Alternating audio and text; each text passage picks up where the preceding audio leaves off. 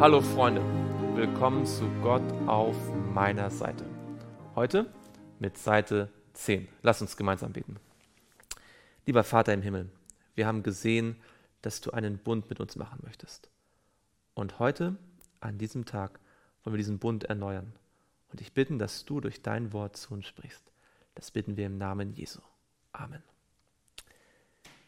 Wir sind in 1. Mose 9 und dort Vers 14 Dort geht es gerade um den Regenbogen. Wenn es nun geschieht, sagt Gott, dass ich Wolken über die Erde sammle und der Bogen in den Wolken erscheint, dann will ich an meinen Bund gedenken, der zwischen mir und euch und allen lebendigen Wesen von allem Fleisch besteht, dass künftig die Wasser nicht mehr zur Sintflut werden sollen, die alles Fleisch verdirbt. Darum soll der Bogen in den Wolken sein, damit ich ihn ansehe und an den ewigen Bund gedenke zwischen Gott und allen lebendigen Wesen von allem Fleisch, das auf der Erde ist. Und Gott sprach zu Noah, das ist das Zeichen des Bundes, den ich aufgerichtet habe zwischen mir und allem Fleisch, das auf der Erde ist. Nicht nur wir schauen auf den Regenbogen, sondern Gott auch.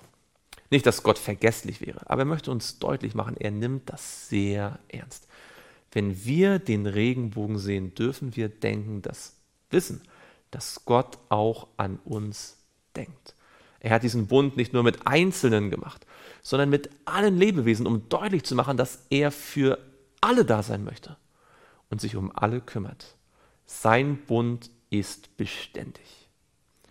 Und genauso sicher, wie wir sein können, dass äh, wenn der Sonnenstrahl und die Regentropfen zusammenkommen, es einen Regenbogen gibt, genauso sicher dürfen wir sein, dass Gottes Gnade und seine Gerechtigkeit in unserem Leben wirken wollen. Vers 18. Die Söhne Noahs aber, welche die Arche verließen, waren Sem, Ham und Japhet. Und Ham ist der Vater Kanaans. Von diesen drei Söhnen Noahs wurde die ganze Erde bevölkert. Noah aber wurde nun ein Landmann und legte einen Weinberg an. Als er aber von dem Weinberg trank, wurde er betrunken und entblößte sich in seinem Zelt. Selbst die größten Glaubenshelden, die größten Männer Gottes, haben zum Teil wirklich dumme Dinge getan.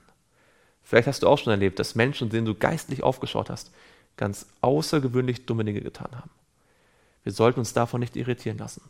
Die Bibel zeigt uns immer wieder, dass wir nicht auf Menschen schauen, sondern auf Gott. Und Ham, der Vater Kanans, sah die Blöße seines Vaters und erzählte es seinen beiden Brüdern draußen. Da nahmen Sem und Japhet das Gewand und legten es auf ihre Schultern und gingen rücklings und deckten die Blöße ihres Vaters zu und wandten ihre Angesichter ab, damit sie die Blöße ihres Vaters nicht sahen.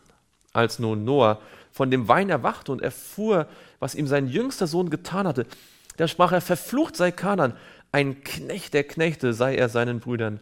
Und weiter sprach er, gepriesen sei der Herr, der Gott Sems, und Kanan sei sein Knecht.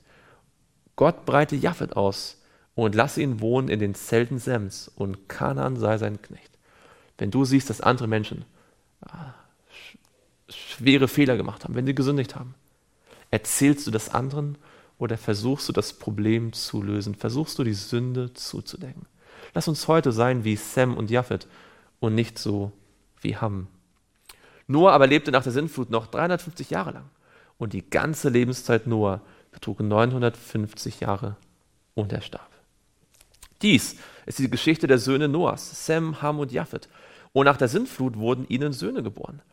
Die Söhne Japhets waren Gomer, Magog, Madai, Javan, Tubal, Mesech und Tiras. Die Söhne Gomers aber Aschkenas, Rifat und Togama. Und die Söhne Javans, Elisha, Tarsis, die Ketea und die Dodaniter. Von diesen haben sich auf die Gebiete der Heiden verteilt, in ihren Ländern, jeder nach seiner Sprache, in ihre Völkerschaften, jeder nach seiner Sippe. Die Bibel kennt keinen Rassismus. In der Bibel wird deutlich, dass alle Völker, egal wie unterschiedlich sind, sie sind, die alle einen gemeinsamen Ursprung haben. Alle von Gott geschaffen, alle von Adam und dann auch alle von Noah und seiner Frau abstammend. Und dies sind die Söhne Hams, Kusch, Misraim, Put und Kanan und die Söhne Kusch, Seba, Habila, Sabta, Ragmas, Sabtecha und die Söhne Ragmas, Sheba und Dedan. Auch zeugte Kusch den Nimrod, der war der erste Gewalthaber auf Erden. Er war ein gewaltiger Jäger vor dem Herrn. Da sagt man, ein gewaltiger Jäger vor dem Herrn wie Nimrod. Und der Anfang seines Königreiches war Babel, so wie Erek, Akkad und Kalne im Land Sinea. Von diesem Land zog er aus nach Assur und baute Ninive, Rechobot-Ir und Kelach, da zu Resen zwischen Ninive und Kelach. Das ist die große Stadt. Gott hatte zwar eine Sinnflut gesandt, er hatte die vielen bösen Menschen ähm, gerichtet, aber die Bosheit an sich, das Problem der Sünde, war dadurch nicht gelöst. Die Rebellion sprang wieder auf. Und Nimrod war der Erste in einer Reihe von vielen, vielen Menschen, die mit Gewalt versucht haben, diese Welt zu beherrschen.